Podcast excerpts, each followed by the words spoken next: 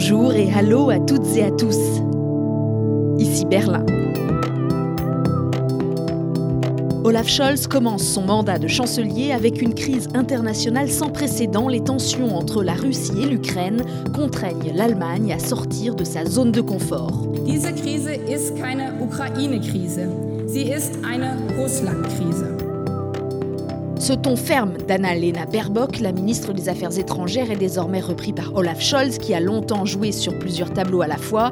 Depuis quelques jours, nouvelle étape importante. Après les mots, les actes, le gazoduc Nord Stream 2 est suspendu.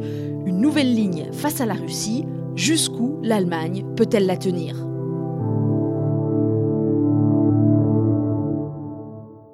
Bienvenue dans ce nouvel épisode du podcast qui vous parle deux fois par mois de l'Allemagne après Merkel. Par exemple, l'Allemagne et sa place dans le monde. On y a déjà consacré du temps ici, mais là, euh, l'actualité s'emballe. Il y a eu ces dernières semaines toute une série de déplacements internationaux pour le chancelier Scholz et sa ministre des Affaires étrangères. Ensuite, la conférence pour la sécurité de Munich. Comme tous les ans, mi-février, on y a vu et entendu l'Allemagne défendre avec détermination ses positions face à la Russie. Nous, l'Allemagne, sommes prêts à en payer le prix fort économiquement. C'est pourquoi, pour moi, pour nous, toutes les options sont sur la table, y compris Nord Stream 2. Et quelques jours après cette phrase de Baerbock, effectivement, il y a eu l'annonce par Berlin de la suspension de l'homologation de Nord Stream 2.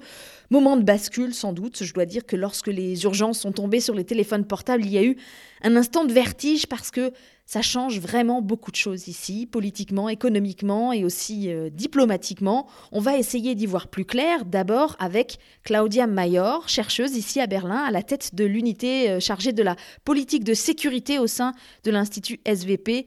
Bonjour Claudia. Bonjour. Nous, les Français, on reproche souvent à l'Allemagne d'être un peu trop en retrait dans les grands dossiers de politique étrangère. C'est vrai que la France, elle, elle s'engage vraiment beaucoup plus facilement sur le terrain, en opération. Alors je mets les pieds dans le plat, Claudia. L'Allemagne a-t-elle enfin décidé d'être un grand acteur sur la scène internationale? Euh, Je ne pense pas que l'engagement du militaire soit le seul critère d'un engagement. Hein. L'Allemagne est engagée sur la scène internationale. Elle le fait différemment que la France et la Grande-Bretagne ou les États-Unis, par exemple. Euh, il y a une préférence pour les moyens non militaires, que ce soit la diplomatie, la coopération économique, la prévention civile des crises. Donc, euh, quand on regarde la crise actuelle, euh, il faut dire aussi que l'Allemagne a certes refusé de livrer des armes à l'Ukraine, mais depuis beaucoup d'années, il y a un engagement très fort pour la réforme économique, politique, aussi judiciaire du pays, afin de rendre ce pays plus stable, plus résilient contre euh, l'influence russe. Donc de prendre euh, l'engagement militaire comme seul critère, je trouve ça trop simple. Tout de même, on a entendu aux États-Unis notamment des gens euh, parler de l'Allemagne comme du maillon faible du dispositif allié face à la Russie. Pour le rôle de l'Allemagne dans cette crise actuelle, effectivement, il y avait beaucoup de critiques envers l'Allemagne parce qu'elle s'est positionnée très tard, d'une manière très hésitante. Nos partenaires avaient l'impression qu'on était, que l'Allemagne n'était pas très claire sur la critique envers la Russie, pas très claire pour le soutien de l'Ukraine, quelle forme ça allait prendre, pas très clair que les sanctions que l'Allemagne accepterait. Donc il y avait comme une hésitance et l'Allemagne a, dans la communication, malheureusement insisté sur tout ce qu'elle n'allait pas faire, mais elle n'a pas insisté sur ce qu'elle fait déjà. Il faut aussi se rappeler que ce gouvernement, il est au pouvoir depuis à peine deux mois. Donc avoir un tel test... Euh, pour un gouvernement qu'on n'a jamais eu au niveau fédéral, avec trois partis qui sont quand même très différents, c'est aussi un test assez, assez fort, assez difficile. Ça, il faut le reconnaître aussi. Donc, en quelque sorte, le chancelier doit gérer sa coalition, son gouvernement, prendre en considération les, les priorités des trois partis. Il doit gérer son propre parti, qui n'est pas du tout unifié sur la Russie. Et puis, il doit aussi expliquer sa politique envers le grand public, qui paraît être assez compréhensible envers la Russie, qui reste très critique envers les moyens militaires, qui a une certaine critique envers les États-Unis. Et comme si ce n'était pas assez difficile, j'ajoute la dimension historique. Donc l'Allemagne, pour des raisons historiques, surtout envers euh, la Russie, mais en fait aussi envers l'Ukraine, fait très attention à comment se positionner, comment ça pourrait être perçu. Bon, alors maintenant, cette situation s'est complètement retournée en mettant des sanctions sur le gazoduc Nord Stream 2, dont elle a pourtant énormément besoin, clairement, là, l'Allemagne euh, regagne une sacrée crédibilité. Cette impression très négative euh, a changé à la fin de janvier, surtout avec la visite du chancelier Scholz à Washington et puis la visite du chancelier Scholz d'abord à Kiev, c'est très important dans la diplomatie allemande, d'abord à Kiev, après à Moscou. Et ces, ces trois visites ont montré que l'Allemagne est bien ancrée dans les positions euh, de l'Europe, des États-Unis transatlantiques, qu'il n'y a pas de doute dans la crédibilité. Est-ce que c'est le début d'une nouvelle réflexion sur la place de l'Allemagne dans le monde? La réflexion sur la place de l'Allemagne a déjà commencé avant. Hein. Euh, je vous rappelle les discours à la, conférence de Munich, d'ailleurs, de 2014, où euh, le président de la République, à l'époque euh, Gauck, le ministre des Affaires étrangères, Steinmeier, qui est maintenant le président de la République, et la ministre de la Défense, von der Leyen, qui est maintenant présidente de la Commission, ont tous les trois dit qu'un pays aussi grand que l'Allemagne doit s'engager davantage, qui en profite de la stabilité internationale, il faut aussi s'engager. on ne peut pas prétendre que ça ne nous concerne pas. Donc le débat a été lancé déjà depuis un moment. Je crois que le changement maintenant, c'est que ça devient de plus en plus urgent. Euh, la chancelière Merkel avait une approche de pas à pas, pragmatique, assez lent, chercher le consensus. Et la question est, est-ce que cette méthode, qui a très bien marché, est-ce qu'elle est adaptée aux défis énormes qu'on observe en ce moment? Et, et, je crois finalement il y a une lection très douloureuse à apprendre pour l'Allemagne. Après l'unification, l'Allemagne avait l'impression que, en fait, en quelque sorte, l'idée des démocraties libérales avait gagné et que maintenant tous les pays allaient euh, s'engager euh, dans ce chemin-là. On croyait un peu à une théorie de convergence, de dire si on coopère étroitement avec des pays comme la Russie ou comme la Chine, ils vont s'approcher de nos idées et ils vont, pour le dire d'une manière très simple, un peu devenir comme nous. Euh, une démocratie libérale, un système économique ouvert, respecter les règles internationaux et devenir un acteur international responsable. Et ce qu'on a vu avec la Russie, que ce n'était pas le cas. Et pareil pour la Chine. Ça n'a pas marché. Donc maintenant, c'est à Scholz de revoir ce modèle. Est-ce qu'il en est capable? Il faut l'espérer. Parce que quand on regarde le développement des dernières semaines, quand on regarde ce qui probablement nous attend, il faut l'espérer, il faut le soutenir dans ce trajet-là. Là, Nord Stream 2 a été arrêté, mais la question est quand même dans quelle mesure l'Allemagne va contribuer maintenant dans les sanctions, dans la réaction politique, économique Qu'est-ce que l'Allemagne va accepter? Euh, ce qu'on peut observer, c'est que la ministre des Affaires étrangères, Annalena Baerbock, euh, elle s'est très bien imposée ces dernières semaines, convaincante, forte, ferme et cohérente euh, pendant les dernières semaines. C'était vraiment impressionnant. Donc je pense qu'elle elle, elle, est en train de façonner la politique étrangère. C'est elle aussi qui écrira, enfin son ministère, qui écrira la, stratégie nationale de sécurité qui est prévue pour cette année. Donc elle a un impact très très clair. Elle est renforcée sans doute aussi par le fait qu'elle défend cette position face à la Russie et sur Nord Stream 2 euh, depuis des mois. Euh, c'était sa position pendant la campagne électorale, contrairement à Scholz qui a été plus ambigu, notamment en raison euh, des dissensions dans son parti. En même temps, elle a respecté, elle a fait très clair qu'elle respecte les règles de la coalition. Donc c'est Scholz, le chancelier, et elle, elle est sa ministre des Affaires étrangères. Mais il faut reconnaître aussi que c'est une tâche énorme qu'un seul pays ne peut pas gérer et c'est ce qui a très bien marché ces dernières semaines, c'était la coopération entre les Européens et euh, les États-Unis et au sein de l'Europe. Et ça, c'est vraiment un atout quand on se souvient du, désastre de l'Afghanistan de l'année dernière ou aussi de d'Ocus où la coordination n'a pas marché. La question, là, on est dans un sprint. On essaye en quelque sorte d'éviter la guerre, mais ce que Poutine semble nous imposer, c'est un marathon. On a l'impression qu'il s'engage à long terme. Et la question, est-ce que cette unité, cette fermeté entre Européens et avec les États-Unis, est-ce qu'on arrive à le maintenir à long terme? Et ça, c'est vraiment une question qui, me préoccupe. Aussi, quand on s'engage dans les sanctions, parce que les sanctions, soyons honnêtes, euh, on sentira aussi les, euh, conséquences. Merci Claudia Mayer et merci pour euh, cette transition vers les sanctions. Pour comprendre à quel point suspendre Nord Stream 2 est une étape déterminante, une décision politique majeure pour Berlin, il faut avoir en tête que la moitié du gaz utilisé en Allemagne, 55%, vient de Russie avec parfois des secteurs entiers qui en dépendent. Exemple avec le site chimique de Leuna, près de Leipzig. On le connaît en France car il abrite la grande raffinerie de Total qui avait été au cœur du scandale financier d'Elf Aquitaine dans les années 90. Mais en réalité, ce complexe abrite euh, plus d'une centaine d'entreprises et là-bas, on suit la situation en Ukraine avec grande inquiétude. La guerre risque de faire encore monter les prix. Voici le reportage de David Philippot, enregistré, il faut bien le préciser, avant que l'on sache avec certitude que Nord Stream 2 allait être suspendu.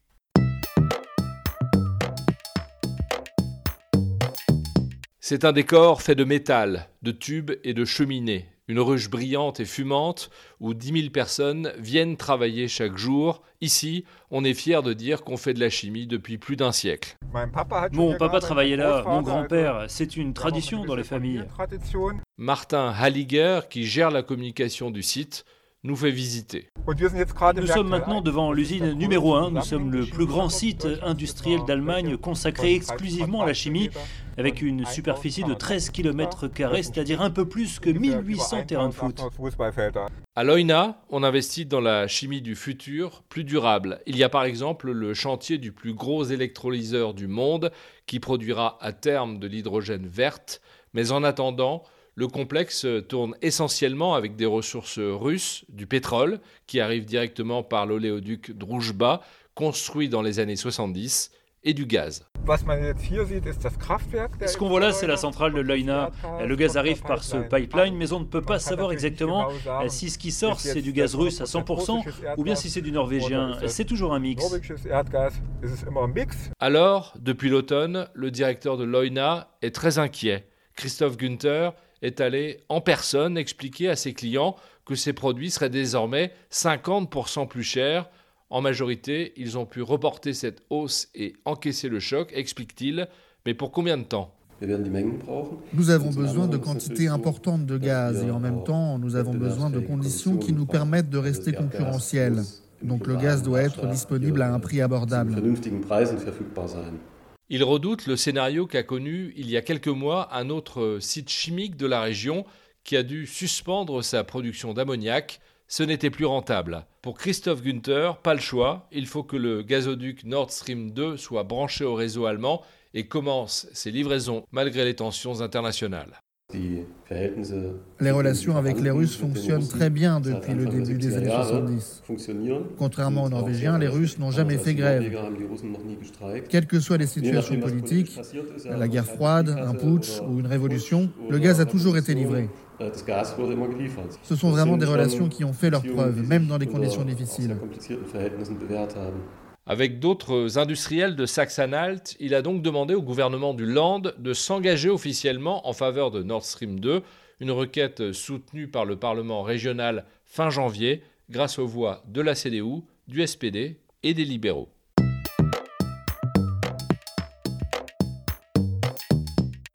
Il faut rappeler tout de même que Nord Stream 2, pour l'instant, est seulement suspendu par le mécanisme de sanction et les spécialistes le disent tous, on n'a jamais vu un pipeline terminé ne pas entrer en service un jour ou l'autre. C'est là la question, à quelle échéance? Et c'est l'espoir évidemment des industriels allemands dans ces régions de l'Est notamment. On a parlé de Leuna, mais autre exemple, Nord Stream 2, c'est quasiment la clé de voûte de l'économie du Mecklenburg-Vorpommern, le land où débouchent les tuyaux du gazoduc au nord. Sur place, déjà 20% des entrées fiscales dépendent de ce business et on sait que les groupes russes financent en sous-main des fondations, des ports, des infrastructures. Certains disent même que c'est comme ça que le SPD arrive à se maintenir au pouvoir depuis si longtemps dans la région. Le SPD, le parti d'Olaf Scholz, c'est donc dire si la décision de Berlin est vraiment courageuse, sans doute un tournant dans l'Allemagne de l'après-Merkel. Pour en parler avec nous, je salue Stéphane Seidendorf, le directeur adjoint du DFI. Salut Stéphane. Bonjour Hélène. L'Allemagne renonce à un important levier économique. Elle est prête à en payer le prix fort, a dit Annalena Baerbock, même si pour le moment, le ministre de l'économie, Robert Habeck, un vert également, lui dit que l'approvisionnement énergétique de l'Allemagne n'est pas menacé. Aktuell ist die Versorgungssicherheit in Deutschland gewährleistet. Tout de même, Stéphane, on est en mesure de se demander pourquoi, pourquoi donc l'Allemagne s'est mise comme ça entre les mains des Russes? Cette idée de l'interdépendance, même si elle euh, peut paraître euh, un peu naïve, qu'on ouvre une faille vis-à-vis de la Russie. Et là aussi, euh, ses atouts, évidemment. Elle permet de vraiment garder tout le monde autour de la table et de garder euh, un vrai levier pour peser dans, l'intérêt, dans les intérêts russes. La Russie dépend aujourd'hui énormément du gaz. Il y a 40% de sa production industrielle nationale qui provient du secteur gazier. En gros, c'est surtout ces ressources-là, euh, avec le pétrole, qu'ils vendent à l'étranger et qui leur permettent de générer des revenus pour l'État. Je pense que c'est ça le, calcul euh, des politiques qui étaient en responsabilité ces dernières années. Et ce n'est pas uniquement les sociodémocrates. On a beaucoup parlé en France de Gerhard Schröder qui s'est revendu euh, euh, à la Russie ou au moins qui profite pleinement des, des, largesses des entreprises publiques russes. Mais c'est aussi les politiques responsables de la CDU et à la tête Angela Merkel qui défendaient ce gazoduc. Donc si je comprends bien, avec le gaz, on a pensé pouvoir maintenir le dialogue avec Poutine. Mais on peut aujourd'hui, évidemment, et euh, beaucoup de, gens le font depuis longtemps, reprocher aux différents gouvernements allemands que leur euh, politique n'a pas évolué vis-à-vis de la Russie, ah, puisque, souvenez-nous, euh, la première attaque contre l'Ukraine de la Russie, c'était en 2014.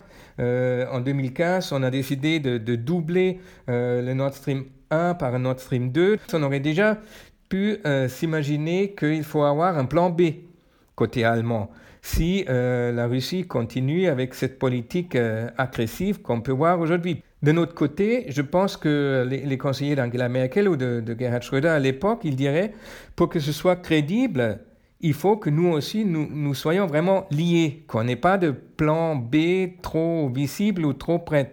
C'est ça la condition pour que marche euh, une dépendance mutuelle, un intérêt commun qui permettrait en théorie de se retrouver autour de la même table. Est-ce que la certaine proximité de la population allemande avec la Russie a aussi joué un rôle? Fin janvier, on avait quand même encore 47% des Allemands qui souhaitaient un rapprochement avec la Russie. C'est quasiment un Allemand sur deux. C'est différents sentiments qui sont mélangés. Il y a en Allemagne de l'Est cette euh, proximité dont, tu parles, qui, est ambiguë. Hein. Il y en a beaucoup qui ont une, proximité euh, forcée, qui, qui avaient subi ça à l'époque de la main de l'Est. Et à côté de ça, évidemment, il y a un souvenir euh, aujourd'hui un peu lointain, mais qui est toujours là, que avoir la Russie comme ennemi, ça coûte très très cher. C'est euh, quelque chose que, qui est peut-être moins présente euh, en France, qui est aussi une expérience, hein, si on se souvient de Napoléon, mais ça date vraiment longtemps. Mais l'Allemagne, évidemment, les grands-pères qui étaient en Russie, qui faisaient la guerre à l'Union soviétique à l'époque, ils ne sont pas encore tous décédés, ils sont encore là.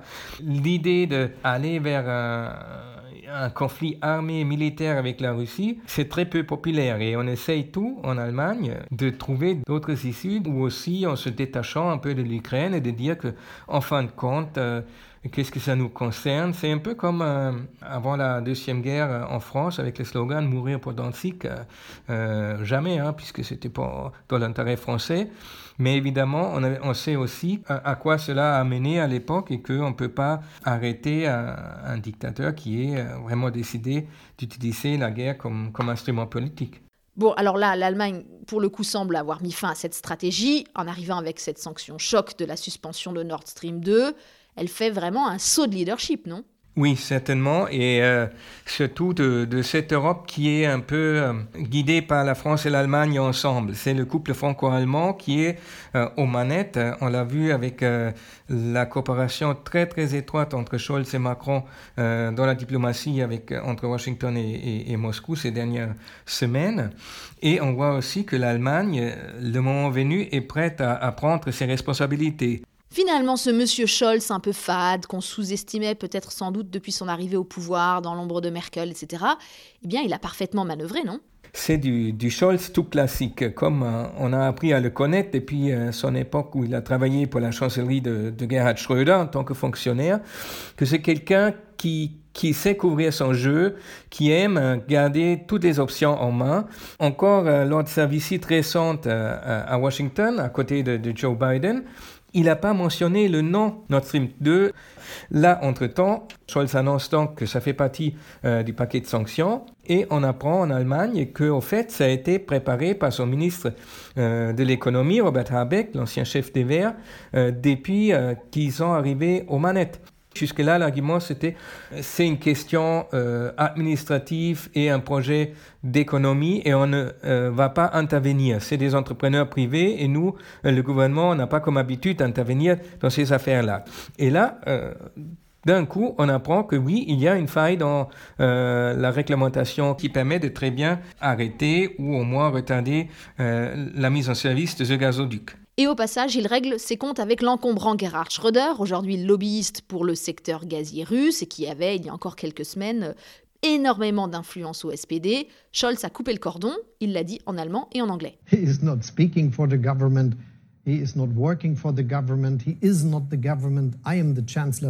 Je pense Scholz, euh, il va se concentrer sur ce qu'il a à faire en tant que chancelier maintenant, euh, avec les autres Européens, et évidemment aussi très vite à, trouver des solutions pour euh, remplacer le, le, gaz russe qui n'arrivera pas par Nord Stream 2. Justement, je voudrais vous faire écouter ce court extrait d'une interview donnée mercredi 23 février par le ministre de l'économie, Robert Habeck, à la radio Deutschlandfunk. Le journaliste lui demande Est-ce que l'Allemagne peut complètement renoncer au gaz russe? Oui, elle le peut, répond le ministre, mais après un silence qui pose beaucoup de questions. Könnte Deutschland denn komplett auf russisches Gas verzichten? Ja, kann es. Qu'est-ce qu'il y a derrière ce silence? On fait comment, en fait, Stéphane, pour se passer des 55% du gaz russe? Est-ce que tu crois qu'il pourrait être envisageable, par exemple, euh, de laisser un petit peu plus longtemps en service les tout derniers réacteurs nucléaires? Qui normalement doivent être débranchés fin décembre. Je pense qu'une telle décision nécessiterait une vraie prise de conscience de la population de la gravité de la situation. Donc, euh, en gros, il faudrait qu'on ait froid, très froid, qu'on comprenne que les prix du gaz, de l'énergie continuent à flamber. Et là, on pourrait peut-être revenir en arrière, mais ça me paraît très difficile. L'Allemagne ne dépose pas non plus de terminaux pour le, gaz de schiste qui arrive euh, en bateau. Hein. Euh, la France en a quatre de ces terminaux. C'est euh, jusque-là un gaz qui est plus cher que le gaz qui arrive par gazoduc et qui est évidemment plus polluante. Donc l'Allemagne n'en veut pas vraiment euh, de ce gaz schiste non plus. Elle sera peut-être amenée à aller dans ce sens-là, au moins pour, pour quelques années, puisqu'on veut en même temps arrêter euh, les, les, centrales à charbon. Tout ça, c'est euh, pas facile à trouver une décision sur le court terme. Merci beaucoup Stéphane Zeidendorf pour ces éclairages, tout ça alors que le dossier évolue de jour en jour, d'heure en heure presque. J'espère qu'on a pu, avec cet épisode, remettre un peu les choses en perspective. Merci pour vos écoutes. On a retrouvé les niveaux de téléchargement du mois de septembre, signe que ce podcast, soutenu par le Fonds citoyen franco-allemand, s'installe dans vos habitudes. Merci aux amis pour les voix françaises, à David Philippot pour le reportage, à Aloïs Kerek pour la musique. Le podcast avec un K revient dans deux semaines. Au programme, normalement, l'Allemagne et l'Afrique. Vous verrez, il y a plein d'aspects très différents à aborder, mais peut-être que de nouveau, il nous faudra coller à l'actualité. Je m'appelle Hélène Cole avec un K et je vous dis à bientôt, Bisbald.